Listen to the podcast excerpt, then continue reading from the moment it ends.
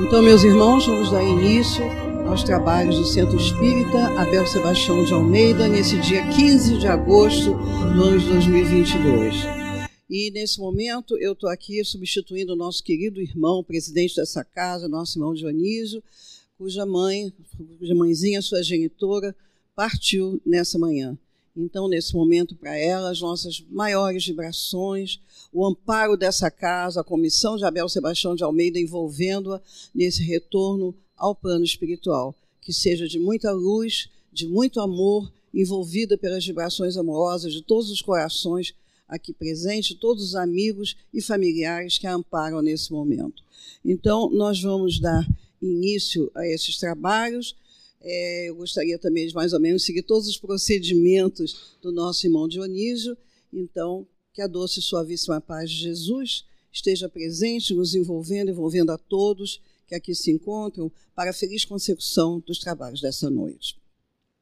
Eu gostaria de fazer alguns avisos que o nosso irmão realiza sempre. O primeiro, ele tem sido bastante enfático em pedir a todos o cadastramento de seus dados, o que se faz através do site do CIASA. O objetivo disso é atualizar também nossos dados e facilitar a comunicação da casa com cada um para enviar informativos e todas essas coisas tão necessárias. Então, ele nos pede que nos cadastremos e no site do CEASA. Ele fala também sempre, nosso irmão, sobre o óleo de cozinha, né? que a gente armazena naquelas garrafas PET e depois traz aqui para casa para que sejam enviar, uma empresa vem aqui e carrega tudo isso. Qual é a finalidade maior? Nós não podemos mais jogar óleo na pia ou em qualquer lugar assim, porque é algo que não é degradável. Então, é uma coisa nós temos que lutar hoje pela sustentabilidade desse planeta. São atos pequenos, mas que, na verdade, trazem, às vezes, impactos imensos. Nós estamos vivendo um momento em que todos os peixes, as tartarugas estão morrendo porque o lixo depositado nos oceanos, sobretudo plástico, que as tartarugas confundem com algas, lesiona totalmente e elas morrem. Então a gente tem que ter muito cuidado. Às vezes a gente, eu não estou fazendo palestra sobre isso, mas é um assunto que a gente está numa praia e tudo, eu procuro sempre levar um saquinho plástico, eu recolho alguma coisa que eu possa comer, mas aí sem, sem afrontar ninguém, o que eu puder nas barracas próximas colocar ali e jogar, porque um copo plástico é um dano. Né? Então, dito isso, eu faria o último aviso, que é sobre a possibilidade, quem puder, isso não é nenhuma imposição, atualizar, atualizar as mensalidades do SEASA. Por quê? É, não é, a gente sabe que o momento é difícil para todos. Então, esse pedido é uma coisa assim, para quem possa, ou que qualquer aumentozinho é significativo, tendo em vista os serviços de manutenção da nossa casa, tudo isso. Né? A manutenção e os incontáveis serviços prestados aos assistidos da nossa casa. Então, são esses os avisos, e dito isso, para melhor preparação do ambiente, nós vamos fazer a leitura de uma página que auxiliará todos nós a harmonizar nosso coração. Então, nossa irmã Nery vai realizar. A página de hoje foi retirada do livro Busca e Acharás, pelo Espírito Emmanuel e Psicografia Francisco Cândido Xavier. Ela se intitula Abrigo Íntimo. Pedes abrigo no tumulto que habitualmente aparece diante das grandes renovações. Entretanto, as possibilidades para o levantamento de semelhante refúgio estão em ti mesmo. Rememora a proteção sob a qual vieste ao plano físico. De nada dispunhas além do amor com que te acolheram. No entanto, não te faltou apoio para o crescimento, nem luz bastante para que se te clareassem os pensamentos.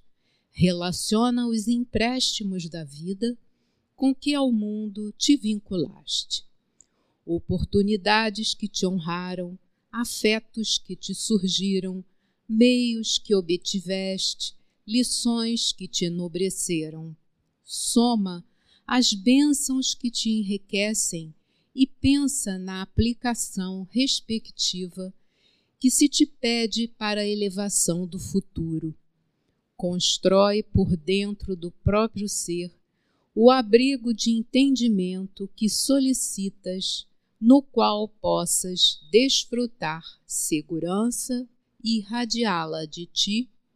Agradece a tarefa que a vida te concedeu. Trabalha confiando no êxito do bem. Usa os patrimônios da vida sem desperdiçá-los. Não retenhas vantagens com evidente prejuízo dos outros. Se erraste, corrige-te sem precipitação, em desespero. Não admitas o fracasso por perda definitiva, e sim por ensinamento necessário ao triunfo. Aceita os outros como são, sem violentar-lhes o modo de ser e sem permitir que te destruam as realizações e os ideais. Segue o teu próprio caminho, compreendendo e amando sempre. Assume as responsabilidades com que te deves conduzir sem qualquer intromissão no comportamento alheio. Participa da existência, ofertando as tuas atividades ao montante do benefício comum. Não te retardes em sombras de ressentimento ou irritação, contra experiências de que ainda precisas. Segue adiante, pensando no bem falando para o bem, agindo no bem e edificando para o bem, sem perder o tesouro das horas. E suceda o que suceder, estarás em segurança, porque assim reconhecerás que a segurança inviolável em nós é a presença de Deus. após a leitura dessa página, né, tão linda, e que mostra algo assim importante, que a construção desse abrigo é nossa. Então, construir isso, blindar contra influências externas sem nos deixar conduzir, é feito, essa segurança reside na presença de Deus nesse abrigo. Então, é uma página muito linda e prepara muito o nosso ambiente, que nós passaremos agora a, ao nosso querido irmão Mauro, que é o palestrante dessa noite, e que ele vai falar sobre a, o livro, né, quinto capítulo, é, Bem-aventurados aflitos, no seu item 20. A felicidade não é deste mundo. Então, com a palavra, nosso querido irmão, para quem pedimos as bênçãos maiores da espiritualidade.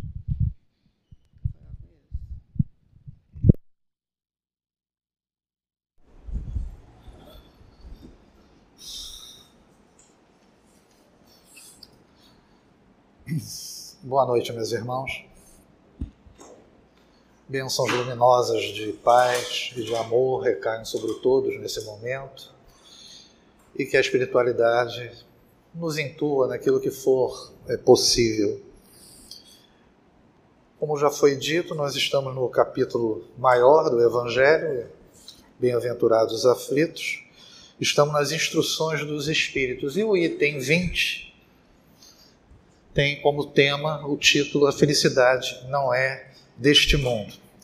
Essa instrução ela é trazida pelo espírito François Nicolas Madeleine Cardial Morlot. Essa mensagem é de Paris de 1863.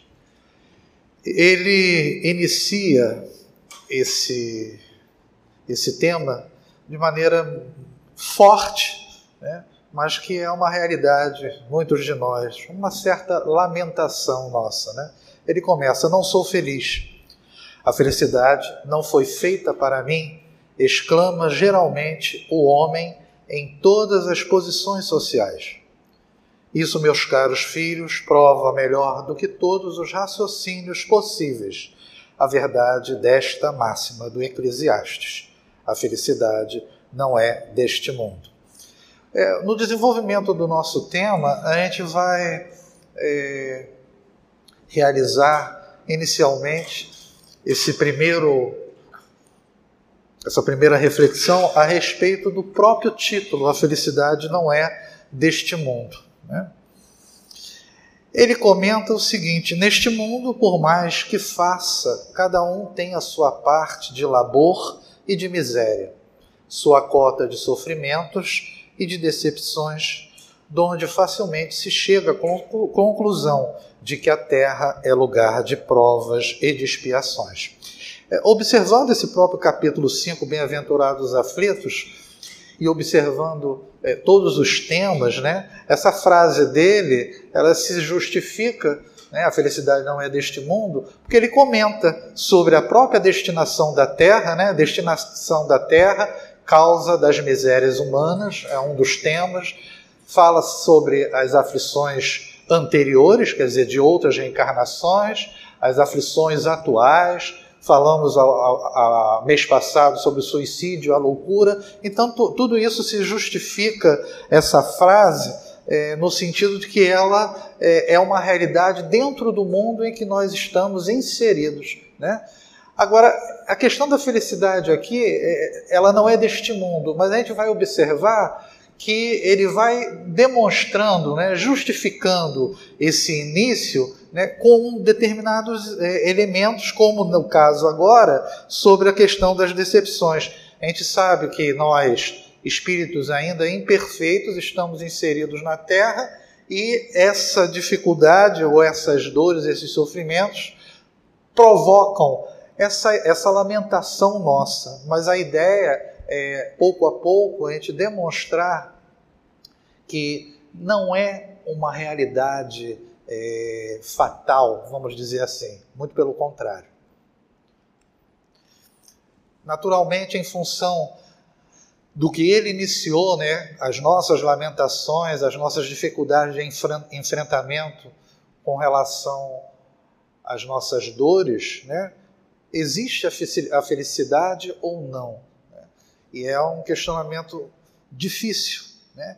Ele comenta naturalmente que existe. Nesse momento ele fala em algum lugar, né, moradas a mais favorecidas, onde o espírito, conquanto aprisionado ainda numa carne material, possui em toda a plenitude os gozos inerentes à vida humana.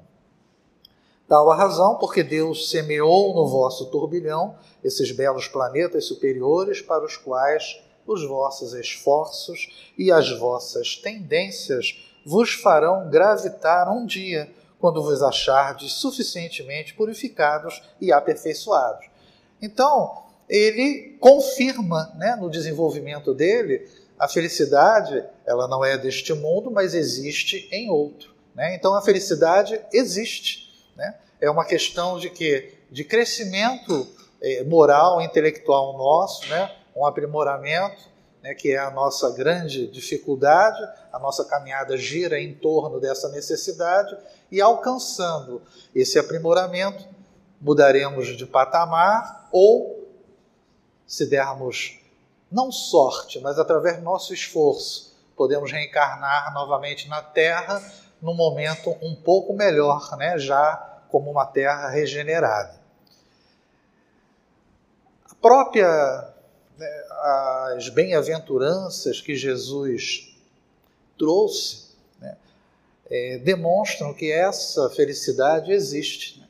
Naturalmente, quando se comenta e Jesus demonstrava isso, essa felicidade, né, ela é algo espiritual, vamos dizer assim. Muitas vezes confundimos a felicidade com os prazeres terrenos. Né? E a bem-aventurança, se você pegar o que ela significa, significa o quê? Felicidade completa, eterna. Né? Então Jesus fala dessa bem-aventurança e essa bem-aventurança é um, um carimbo de que ela existe. Naturalmente e difícil para todos nós a aceitação, né? bem-aventurados os aflitos, aqueles que choram. Né? É difícil para a gente aceitar que ao sofrermos né, teremos essa felicidade. Né? Então, a compreensão, a gente sempre repete isso, mas a compreensão do nossos, das nossas dificuldades, dos nossos sofrimentos, o entendimento sobre a vida futura, faz com que isso tudo que Jesus nos trouxe tenha lógica e temos que ter fé e acreditar que isso é uma realidade e resignação diante das nossas dores. Né? Mas é interessante que em determinados, em determinado momento, ele coloca, parece antagônico, né? em tese geral, pode afirmar-se que a felicidade é uma utopia, uma fantasia, né? algo é, que não exista, a cuja conquista gerações se lançam sucessivamente sem jamais lograrem alcançá-la. Se o homem ajuizado é uma raridade neste mundo, o homem absolutamente feliz jamais foi encontrado. Naturalmente ele está tá se referindo à Terra, ao mundo que nós estamos é, hoje vivenciando, com tudo isso que nós observamos, que traz um certo sentimento de pessimismo, né? Porque, mas é, é uma transformação, né? E essa transformação exige essa separação do joio do trigo, vamos dizer assim, né? Como Jesus comentava, e o sofrimento acaba sendo algo que chama muito a atenção.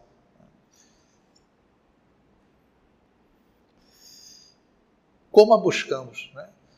Ele fala que não existe a felicidade aqui no mundo. Né? E, e por que nós não a encontramos? Né? Ou pelo menos não vivenciamos parte do que possa ser a felicidade. Né? É, talvez porque estejamos buscando essa felicidade de maneira equivocada. Né? E quanto a isso, ele diz: com efeito, nem a riqueza, nem o poder, nem mesmo a florida juventude são condições essenciais à felicidade. Digo mais, nem mesmo reunidas essas três condições tão desejadas, porquanto incessantemente se ouvem no seio das classes mais privilegiadas pessoas de todas as idades se queixarem amargamente da situação em que se encontram. É a visão né, do imediatismo, é a ideia do materialismo que imagina que só uma vida vai proporcionar esse tipo de, de felicidade, né? essa falsa ideia. É interessante que aqui as três, né, as três condições que ele coloca, né, riqueza, poder e juventude. Se isso fosse o padrão né, de a receita do bolo para que nós fôssemos felizes, é, seria difícil de aceitar um Deus bom, né? Porque o que a gente observa dentro do nosso planeta são o que? Desigualdades, né? Não à toa essas desigualdades elas ocorrem. Né? Por isso que aqueles temas que nós encontramos no livro dos Espíritos, é, falando sobre a prova da riqueza, as desigualdades de um modo geral, né? tudo isso é, tem a ver com necessidades individuais né? que nós temos que vivenciar, modificando né, o nosso comportamento, a nossa maneira de pensar.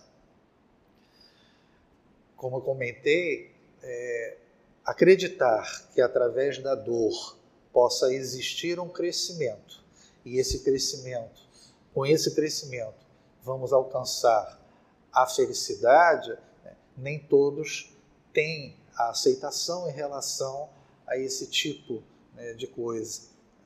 Mas a doutrina espírita nos demonstra exatamente é, esse tipo de, de condição né, importante para todos nós. Né? É, a falta de aceitação conduzindo à revolta, a percepção de que o que eu tenho não é suficiente para aquilo que eu acredito ser a, a felicidade com base nesses prazeres, na, nas aquisições materiais, isso tudo traz muitas vezes uma certa revolta. Né? E, como sempre comentamos, a revolta em nada favorece o nosso crescimento. Né? Confundimos, de um modo geral, o prazer com a felicidade. E o que nós vamos observar, essa felicidade é um estado íntimo, né? é uma, uma conquista. E por isso que Jesus demonstra, né? porque em determinado, não me lembro onde, é, em determinados estudos, que foi dito, né? se sinta feliz aquele que sofre e, e tem o seu pezinho de dor no planeta, né? Porque muitas vezes aquele que passa uma vida aparentemente é, tranquila, calma, né? e possa até ter uma falsa ideia de que é feliz, né? Ele pode estar tendo uma encarnação é, inútil dentro do crescimento espiritual necessário. Por isso que às vezes é dito, olha, não fiquem tristes pelo sofrimento que vocês passam, porque como a vida, desculpe a redundância, é passageira, é momentânea, isso é positivo para o seu crescimento. E essa visão nem sempre é muito aceita por nós. Né? E em, em, em, em consequência, essa ideia nos traz um ponto de vista equivocado em relação à própria felicidade, a esse ponto que eu comentei. Ele comenta: Assim, pois, os que pregam que ela é a única morada do homem, os materialistas, né, e, e que somente nela e numa só existência é que lhe cumpre alcançar o mais alto grau das felicidades que a sua natureza comporta, iludem-se e enganam os que os escutam, visto que demonstrado está, por experiência arque-secular, que só excepcionalmente este globo apresenta as condições necessárias à completa felicidade do indivíduo. Então, é, é, é interessante que nós comentamos lá no, no tema suicídio e loucura que aquele que promove, né, faz a propaganda do materialismo, ele é responsável por muitas coisas. Né? Nós comentamos que o materialismo era um, um agravante dentro desse processo de muitos é, terem como consequência a, a, perda de suas vidas, né? tirarem a sua própria vida. E aqui essa ideia também da felicidade, ela é também falseada, porque você acreditando numa existência única, você busca essa felicidade a qualquer preço, independente de quem esteja ao seu lado, independente do outro. Né? Você se preocupa só consigo mesmo. Então, isso é algo é, muito difícil, muito grave. Né? Então, existe uma responsabilidade por aqueles que acreditam nisso e ficam é, propagando essa falsa ideia, né, segundo o que nós acreditamos. Né? Mais um ponto equivocado. Se ao observarmos com um pouquinho de atenção, né, que pessoas que possuem é, condições, vida tranquila, né, e mesmo assim têm os mesmos problemas e às vezes piores do que outros, em condições menos favorecidas ou medianas, não importa. Né? Isso significa que algo não está muito correto naquilo que ele está falando aqui agora. É inconcebível que as classes trabalhadoras, laboriosas e militantes invejem com tanta ânsia a posição das que parecem favorecidas da fortuna. Porque não é aquilo que promove a felicidade. Né? Os bens materiais não trazem esse tipo de sensação, de sentimento. É comum né, a gente ouvir, ganhou na loteria, depois perdeu tudo. Né? A prova da riqueza, é por isso que falam né, que ah, por que, que não bota tudo igual para todo mundo? E lá no livro dos Espíritos fala, né? porque nem todos saberiam ter uma administração em relação a essa fortuna, a esse dinheiro ganho. Né? Cada qual tem a sua capacidade né? e também é a prova que tem que passar. Aquele que tem fortuna utilizando de maneira equivocada não é uma prova fácil, às vezes mais difícil do que, da, do que a pobreza. Né? Entramos num, num ponto, nós falamos, comentaríamos sobre, num primeiro momento, sobre o tema, né? a felicidade não é deste mundo, e observamos de maneira até mais ou menos tranquila, né? até mesmo por tudo aquilo que já foi estudado nesse capítulo, né? a destinação da Terra, né? os sofrimentos de um modo geral.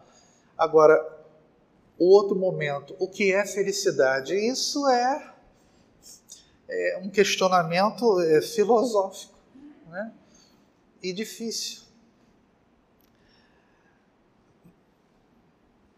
Na Grécia, né, já que vamos falar de filosofia, é, existia ou existe essa palavra eudaimonia, que representa felicidade. Né?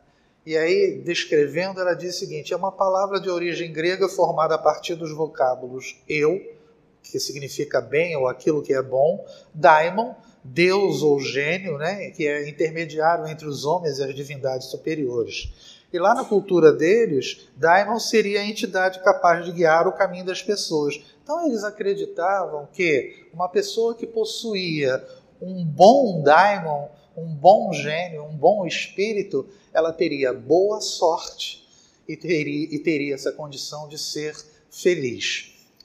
É, em literatura, é, existe algo chamado licença poética, né? onde o artista realiza a construção dos seus escritos, não necessariamente com base em regras é, corretas, né, gramaticais e tudo mais. Eu acho que eu vou fazer, de uma certa forma, me desculpe o termo, uma licença filosófica, porque eu vou me apropriar de algumas frases ditas por alguns filósofos e nós vamos é, transformar ou associar a nossa doutrina e essas frases, se estudarmos a fundo os filósofos, não necessariamente eles estavam querendo dizer aquilo que eu vou procurar associar, mas acho que cabe. Né? Na Grécia, né, a gente tem, tinha a filosofia tinha três, é, três grandes momentos, né? Aqueles filósofos antes de Sócrates, os pré-socráticos, socrático propriamente dito, e os helênicos. Né?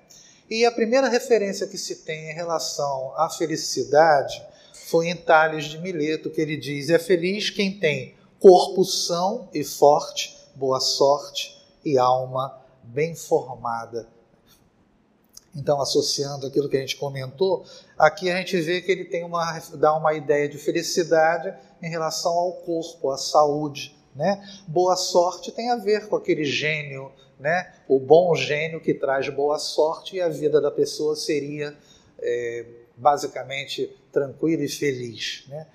E alma bem formada. Né? Aqui a gente puxa um pouquinho para a doutrina espírita. Uma alma bem formada talvez aquela que já esteja num, numa condição tal de perceber não esses momentos felizes, essa felicidade parcial que nós temos, né, mas o equilíbrio entre a razão, o equilíbrio intelectual e a moral nos conduz a ter essa ideia de uma alma já bem construída e bem formada.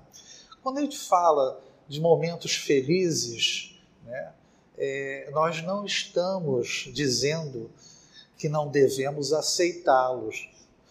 É porque a gente observa que a gente vive na, na, nossa encarnação, isso é natural e deve ocorrer com a maioria de nós, é, momentos de ondas, né? Ora você está feliz, ora vem um problema, você cai numa pequena tristeza, depressão, né? e você fica esse tempo todo. A gente não deve desprezar os momentos felizes, né? faz parte da nossa caminhada, devemos aceitá-los e né, aproveitar dentro da medida do possível. O que não pode ocorrer é a gente se distrair, a gente vai falar mais à frente disso, com esses momentos, achando que aquilo é a, o resultado final de tudo, né? de tudo que nós devemos construir e conquistar. Nós falamos que existia aquelas divisões né, na filosofia e o período chamado clássico, né, Sócrates, Platão e Aristóteles, esse período ele tinha uma característica e nós vamos nos utilizar principalmente né, de, de Aristóteles. Sócrates falava que a, deveria existir um equilíbrio entre aquilo que você tem de prazer né, do corpo, do prazer da vida é, cotidiana e a da alma. Naturalmente que ele é, afirmava que a alma né, era o principal nesse processo todo. E esses, principalmente esses três, né, e essa a eudaimonia que eu, que eu comentei, ela foi desenvolvida durante vários momentos. Só que com visões diferenciadas. Né? Como vimos aqui em Tales de Mileto, ele deu uma certa predominância em relação à questão do corpo, da saúde física. Né? Sócrates achava que tinha que ter um equilíbrio entre o corpo e a alma.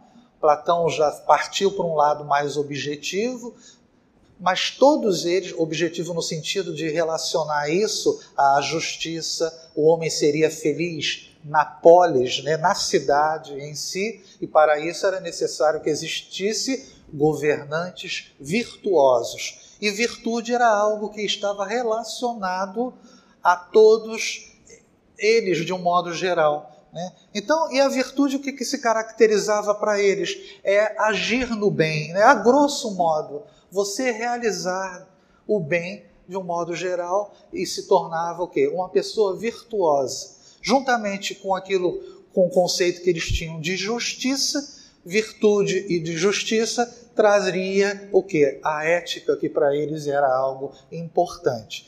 Então Aristóteles, ele nos fala que é o que a gente vai buscar desenvolver um pouquinho mais, falava certa atividade da alma realizada em conformidade com a virtude, certa atividade da alma. Então, você conquistar a felicidade é necessário desenvolvimento, né? dinamismo. É algo que você tem que realizar dia a dia, na sua construção, na nossa caminhada, né? na nossa encarnação, né? construindo essa alma bem formada, como Tales comentou, em conformidade com o quê? Com a ação do bem, com a virtude, né? E nesse sentido é interessante que eles tinham uma ideia, é, virtude em relação à chamada palavra areté, que significava excelência. Então, a felicidade era uma atividade que a alma nós exercemos diariamente no bem e que vamos atingir a excelência. E qual a excelência que nós espíritas temos que atingir? É a nossa progressão espiritual. Chegarmos o quê? A condição de espíritos puros. Normalmente eu sempre comento que a grande fatalidade nossa, uma delas é viver, já que somos espíritos imortais. E nessa caminhada, vivendo, tanto lá na espiritualidade como aqui, né, é necessário o quê? Essa aquisição. E essa aquisição depende o quê? De esforço. Né? E aí entra o, sofrimento e a dor como possibilidade de instrumento para todos nós. Esse é um livro que ele trata né, de ética a Nicômaco, que é o filho dele, de Aristóteles e é um livro que ele dá é, ou desenvolve a questão da felicidade. Ele fala em determinado momento o seguinte: pensa-se que a vida feliz é virtuosa. Ora, uma vida virtuosa exige esforço e não consiste em divertimento. Não é que a gente não tenha que se divertir, não, faz parte. De, tem que se divertir, né? e tem que aproveitar esses momentos, sejam eles né, em qualquer lugar, no sentido de um divertimento ou um prazer, né, como nós temos aqui na Terra, mas com equilíbrio. Né, com equilíbrio. Não um, um, o prazer como final, como fim, como objetivo da nossa uh, vida, né? porque era o que os endonistas comentavam. Era uma corrente filosófica que dizia que o, a finalidade do homem era chegar ou ter aquele prazer. E depois, outro filósofo epicuro coloca, mascara, mascara de um certo modo isso, já no outro período, ele mascara dizendo que essa, esse prazer ele tem que ser realizado ou aproveitado, mas com equilíbrio. Mas, na verdade, o final, ou o homem caminha para essa finalidade, né, que é a felicidade. Essa felicidade, o quê? Tendo como base o quê? Uma vida virtuosa, uma vida é, com base na ação, no bem. Né? Que é o que a doutrina espírita o tempo todo fala, é o que Jesus nos, nos comentou nos trouxe. Nós estávamos vendo, eu e minha esposa, um determinado filme, e a semana passada, uma série, e apareceu na porta do quarto essa frase: a felicidade não é um destino, mas um estilo de vida. Né? Eu procurei na internet, não aparecia estilo de vida, não, aparecia um método. Mas eu mantive o que eu vi no filme. A felicidade é um destino, mas a felicidade plena, né? aquela bem-aventurança dita por Jesus, né? A felicidade da alma, né? quando a gente já atinge um nível de excelência onde essa felicidade é, foi uma construção de muito tempo, de várias encarnações. Esse estilo de vida aqui é, é, depende. Né? Se você tiver um estilo de vida galgado no bem, né? você está construindo esse dia a dia. Mas se ele for com base naquilo que nós comentamos, nos prazeres apenas como sendo o principal, carnais, da matéria, né, objetivos, materiais, essa vida não vai ser virtuosa, em consequência, você não vai ser uma pessoa feliz. Você vai ter momentos felizes, passageiros, né, e que muitas vezes, né, é o que muitos dos filósofos comentavam, o prazer não necessariamente ele é positivo, dependendo de como você o utiliza. Né? Então tudo cai e recai sobre aquele ponto muito importante, que é a liberdade né, de ação, o livre-arbítrio daquilo que você tem no sentido das suas escolhas. Aproveita, se diverte, mas não se distraia com o seu principal objetivo E aí o cardeal, ele continua dizendo: "O em que consiste a felicidade na terra é coisa tão efêmera para aquele que não tenha guiado a ponderação que por um ano, um mês, uma semana de satisfação completa, todo o resto da existência é uma série de amarguras e decepções. E notai, meus caros filhos, que falo dos venturosos da terra, dos que já são invejados pela multidão. Vocês observaram que eu fui fragmentando as frases dele, ou alguns pontos que o cardeal comentou, e fui ajustando dentro daquilo que eu gostaria de desenvolver. É aquilo que eu comentei sobre a, a, a, gangorra, né? Um momento aqui, uma semana, você se sente muito bem e depois, às vezes, você passa, ele foi até um pouco mais exagerado, vamos dizer assim, você passa uma existência quase inteira, uma série de amarguras e decepções. Né? Eu acho que a gente não deve se preocupar em querer é, medir aquilo que é bom, né? no sentido de prazer, de me traz felicidade e, aquele, e os meus sofrimentos. Eu acho que a gente tem que administrar exatamente esses dois momentos. Não se deslumbrar com aquilo que está me trazendo muita felicidade no sentido material, não perdendo foco, e também não se revoltar quando a gente perder ou ter esses momentos de queda que a gente observa que é uma constância na nossa caminhada.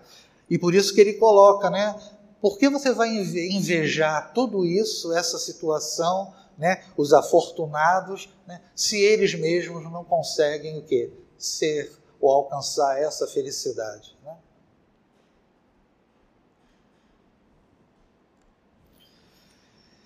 E aí o escritor russo Leon Tolstói, ele nos diz, a alegria de fazer o bem é a única felicidade verdadeira. Então aqui a gente já começa a entrar um pouco no que a doutrina nos comenta, né?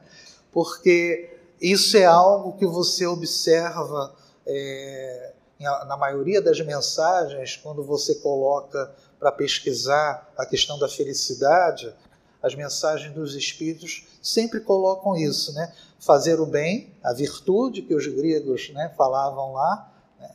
e fazer o bem ao outro, a caridade. Eu aproveitei aqui para confirmar isso, isso dito né, pelo escritor. No livro Entender Conversando, são entrevistas que Chico deu. Eu achei interessante porque é, está colocado aqui, é, entrevista Chico Xavier e Emmanuel. Mas do, do jeito que está escrito aqui, é, é, Chico respondendo e provavelmente sendo intuído pelo Emmanuel nas respostas. Foi perguntado para o Chico: para ser feliz, o homem necessita da riqueza? A gente retorna nisso porque é, é uma grande dificuldade nossa. Né?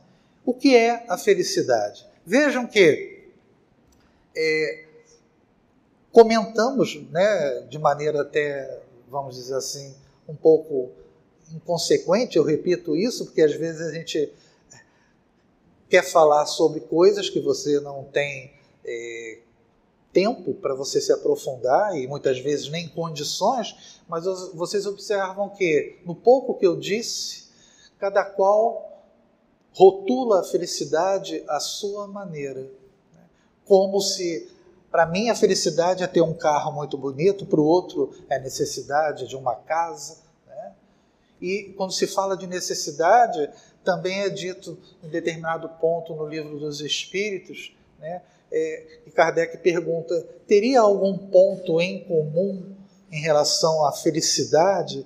Os Espíritos respondem: o ponto comum é, no, no campo objetivo, a questão do necessário.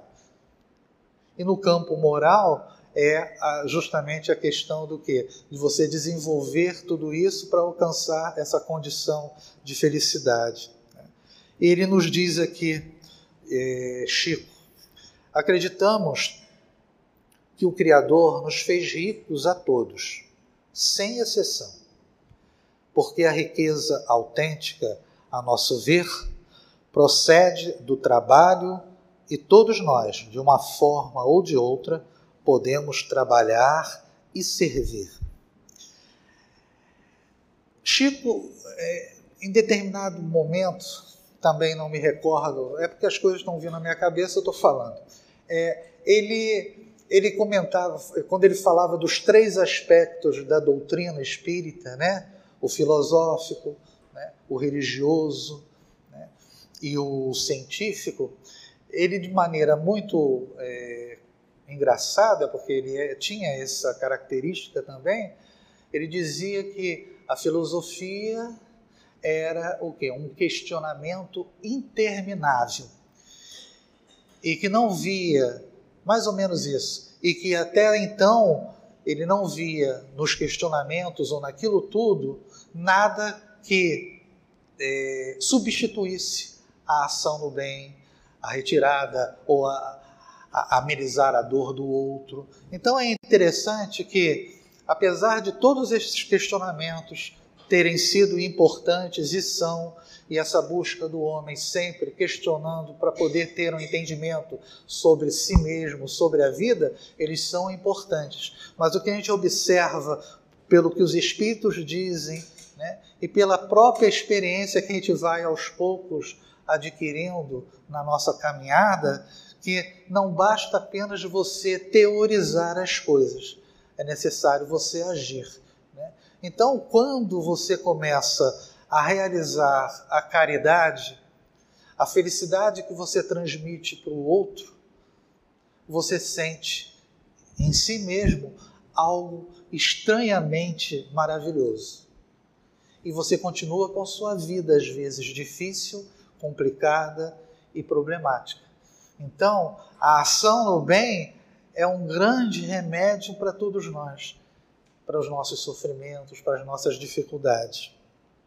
Ele termina para respondendo o que é felicidade. Quanto à felicidade, cremos que ela nasce na paz da consciência tranquila pelo dever cumprido e cresce no íntimo de cada pessoa à medida que a pessoa procura fazer a felicidade dos outros sem pedir felicidade para si própria. Qual é o grande diferencial? Já comentamos isso. Os espíritos superiores são felizes porque atingiram a condição, né? E a condição deles de felicidade faz com que eles trabalhem constantemente tentando nos orientar.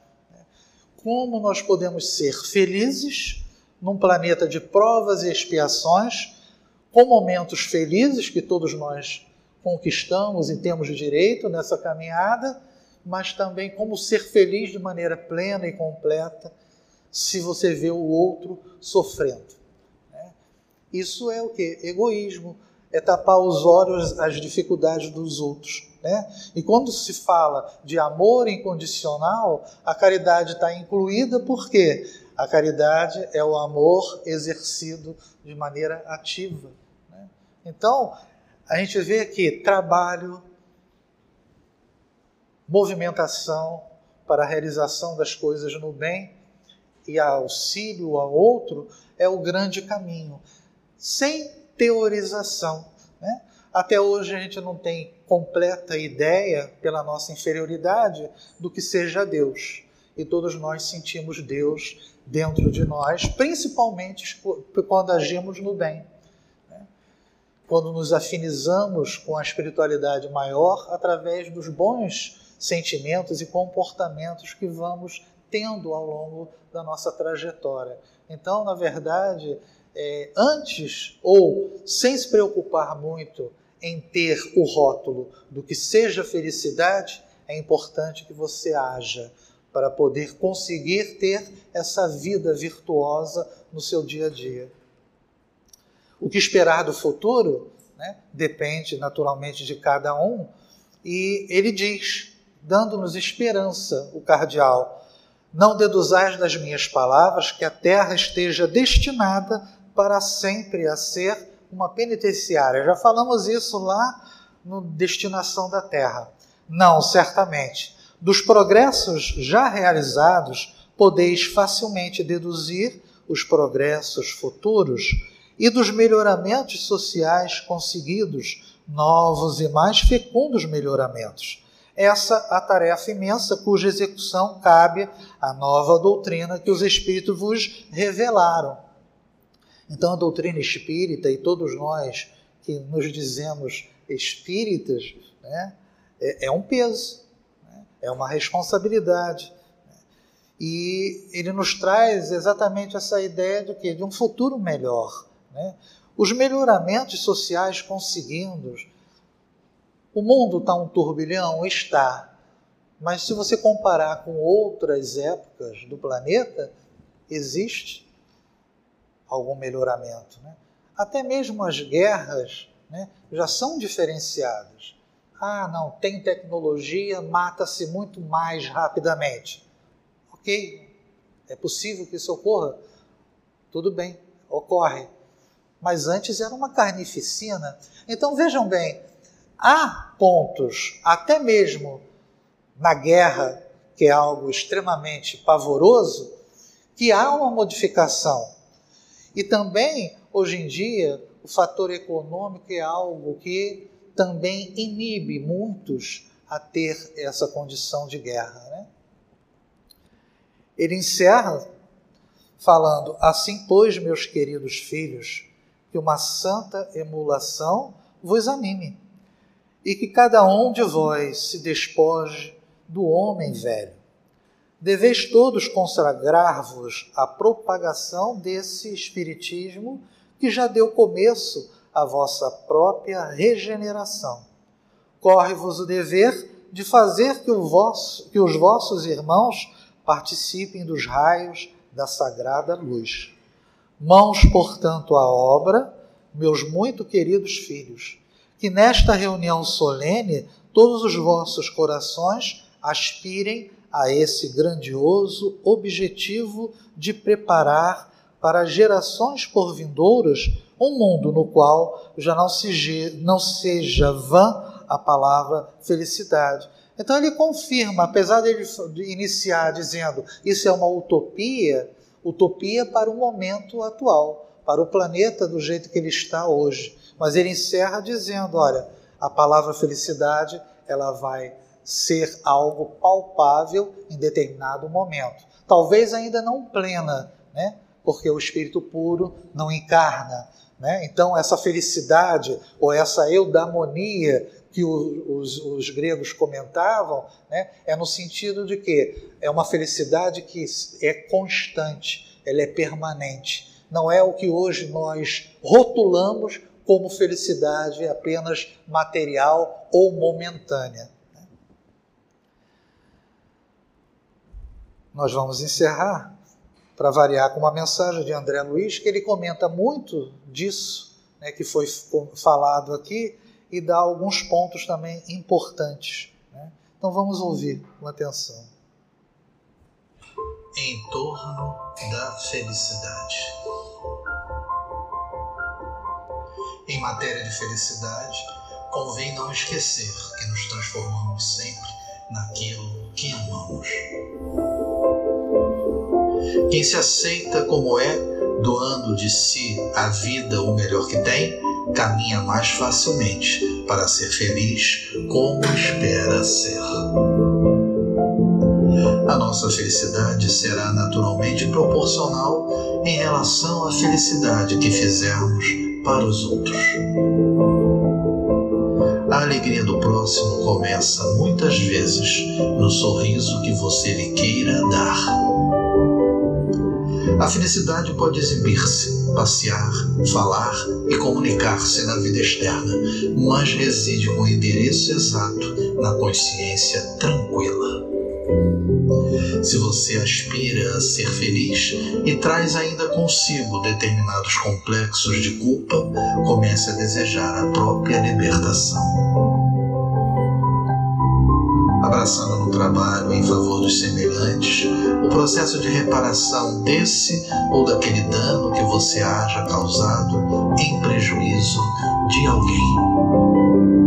Estude a si mesmo observando que o autoconhecimento traz humildade e sem humildade é impossível ser feliz. Amor é a força da vida e trabalho vinculado ao amor é a usina geradora da felicidade.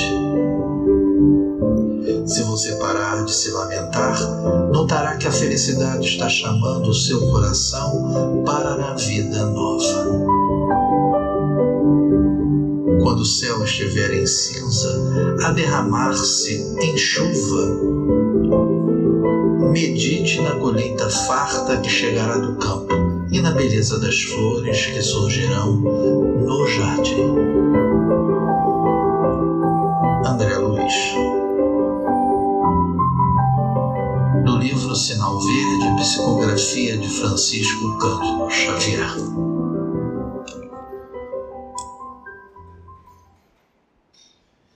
É, bem, meus irmãos, é, ele falou de coisas importantes, né? Falou de autoconhecimento, como Sócrates comentava, né?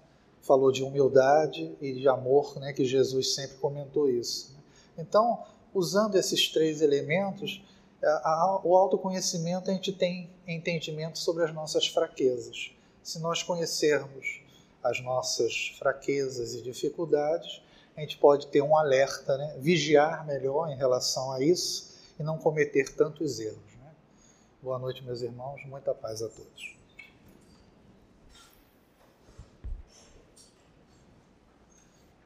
Tem que ligar.